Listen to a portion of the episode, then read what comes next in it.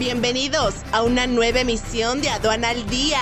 Este miércoles primero de noviembre, internacional. Toyota duplica su beneficio neto en el primer semestre del año fiscal.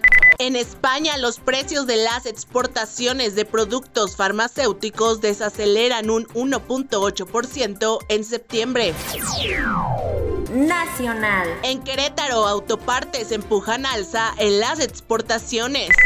El DOF publica la resolución preliminar del procedimiento administrativo en la revisión de oficio de la cuota compensatoria impuesta a las importaciones de papel bond cortado originarias de la República Federativa de Brasil, independientemente del país de procedencia.